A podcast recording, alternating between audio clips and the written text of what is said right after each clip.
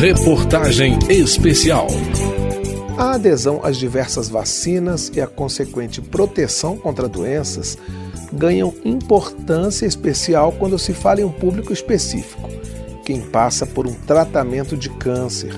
Isso porque uma simples gripe pode piorar o estado de saúde de quem já está debilitado. Mas a imunização nem sempre é feita como deveria, por falta de informação dos pacientes e de suas famílias. Eu sou Cláudio Ferreira e esse é o tema do último capítulo da reportagem especial sobre os 50 anos do Programa Nacional de Imunizações, o PNI. Muita gente estudou e a vacina inventou. Bora vacinar e ter mais tempo para brincar. Muita gente estudou e a vacina inventou. Bora vacinar e ter mais tempo para brincar. A preocupação com a vacinação dos pacientes com câncer está no radar da Comissão Especial da Câmara, que discute como melhorar o enfrentamento da doença. Um seminário de um dia inteiro se dedicou ao tema e mostrou que a conscientização dos profissionais de saúde é uma das providências a serem tomadas para melhorar a imunização desse grupo. A constatação geral de representantes do Sistema Único de Saúde e da sociedade civil é que nas consultas oncológicas, dificilmente os médicos alertam para a importância de manter a vacinação em dia. Coordenadora do Serviço de Alergia e Imunologia do Hospital da Criança de Brasília, a médica Cláudia Valente resumiu as diversas situações que podem acontecer em relação à imunização dos pacientes com câncer. A pessoa quer fazer a vacina, ela está interessada e o cuidador de saúde dele, o médico, a enfermeira, recomenda a vacina. A vacina vai acontecer, vai ter sucesso. Segundo ponto, a pessoa está interessada na vacinação, mas o profissional de saúde não fala, não recomenda, diz que não é o horário, a pessoa não vai se vacinar. E o pior caso é quando a pessoa já tem dúvidas e ainda encontra um profissional de saúde titubeante quanto à segurança das vacinas. Né? Lorena Diniz, médica responsável pelo Centro de Referência de Imunobiológicos Especiais do estado de Goiás, traduz em números essa diferença na atitude dos profissionais de saúde diante da imunização. Quando nós médicos orientamos a vacinação e o paciente quer uma vacinação, a gente tem uma taxa de adesão de mais de 90%. Quando o paciente não sabe que tem direito àquela vacina ou está em dúvida, mas o médico enfatiza que ele precisa, a adesão é de 70%. E quando o paciente ele quer a vacina, mas o médico é contra a vacina ou não fala nada sobre a vacina, essa adesão cai para 8%. A infectologista Fabiane Carlesse, do Instituto de Oncologia Pediátrica da Unifesp, Universidade Federal do Estado de São Paulo, não se conforma com uma proteção vacinal que não é feita a contento, mesmo as vacinas estando disponíveis na rede pública de saúde. O nosso paciente ele tem inúmeros fatores de risco para ter um processo infeccioso. Então, eu não posso deixar ele ter infecção por doença que é prevenível pela vacinação. Ela dá o exemplo da vacina contra a influenza, a popular gripe, uma das imunizações que está no calendário anual das unidades básicas de saúde. Dependendo do tipo de câncer que a pessoa tem, de como está a imunidade dela e de como ela está reagindo à quimioterapia, as consequências de uma infecção pelo vírus podem ser sérias. A gente fala, ah, influenza é só uma gripe. No paciente oncohematológico, ela causa é, infecção grave e com síndrome do desconforto respiratório, com internação na UTI, intubação e mortalidade. E paciente com câncer, né, ela pode levar uma mortalidade de até 10%. Presidente da Comissão Especial de Combate ao Câncer da Câmara, o deputado Wellington Prado, do Solidariedade de Minas Gerais, reclamou dessa falta de engajamento de alguns profissionais de saúde na missão de vacinar os pacientes oncológicos. Ele se referiu principalmente aos que atuam nos CACONs, Centros de Assistência de Alta Complexidade em Oncologia, e nos UNACONs, Unidades de Assistência de Alta Complexidade em Oncologia.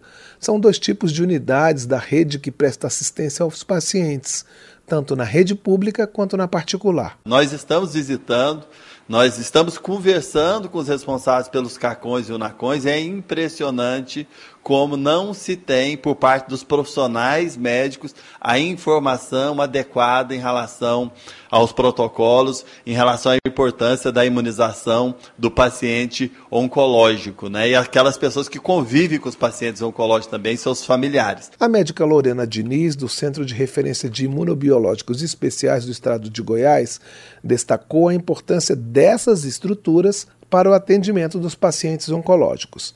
Esses centros vêm sendo implantados em todo o país desde 2002 e atualmente há 53 unidades. É um atendimento especializado para segmentos específicos. Além dos pacientes de câncer, os transplantados, os bebês prematuros e as vítimas de abuso sexual, entre outros grupos.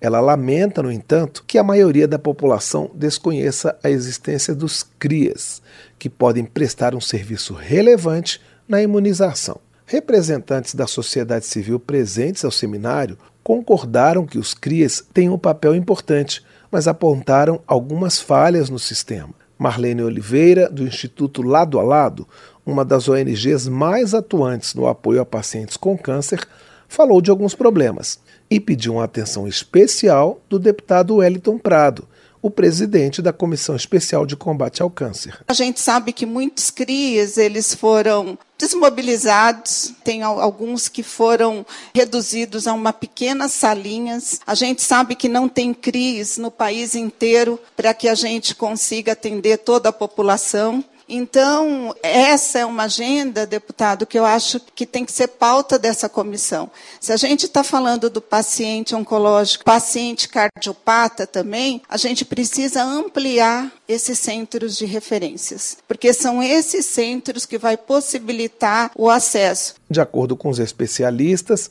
a vacinação dos pacientes oncológicos precisa seguir algumas regras. Vice-presidente da Sociedade Brasileira de Imunizações, Renato Kifuri sintetizou as orientações como o período ideal para vacinar quem está passando pelo tratamento contra o câncer. Regra geral, a gente deve utilizar as vacinas que não têm componentes vivos, as inativadas a qualquer momento, ou duas semanas antes da imunossupressão da quimioterapia, e quatro semanas antes a gente for usar a vacina de vírus vivo. A gente não adia tratamento de quimioterapia para tomar uma vacina, mas sempre que possível fazer isso. Ou se não, se uma vacina de vírus vivo, a gente espera terminar a quimioterapia para fazer. Se você faz durante a quimioterapia, em geral, essa dose, por não ser muito efetiva, a gente repete essa dose depois. As vivas a gente contraindica. O médico Renato Kifuri chama a atenção para o mesmo aspecto citado pelo deputado Wellington Prado durante o seminário. Além dos pacientes, é preciso se preocupar com a imunização de familiares e cuidadores. Temos que vacinar também aqueles que convivem com os pacientes com câncer. Esse é um recado que a gente precisa deixar bem claro.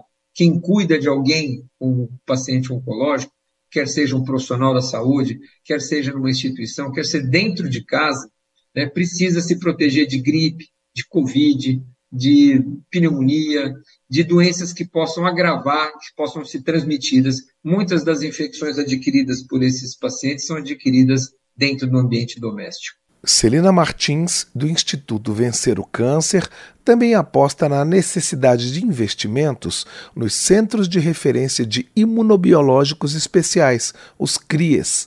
Durante o seminário, ela citou dados de uma pesquisa feita pela farmacêutica Pfizer em 2020. 36% dos médicos não encaminhavam pacientes para essas unidades e 21% nem conheciam os CRIAs. Contraditoriamente, 93% dos pacientes que conseguiam chegar até os centros elogiavam o atendimento recebido. Muita gente estudou e a vacina inventou. Bora vacinar e ter mais tempo para brincar. Muita Essa reportagem especial sobre os 50 anos do Programa Nacional de Imunizações teve textos e entrevistas de Cláudio Ferreira, produção de Flávio Moraes e João Paulo Florencio, edição de Vera Morgado. trabalhos técnicos de Marinho Magalhães. Este conteúdo também está disponível em radio.câmara.leg.br. Reportagem especial.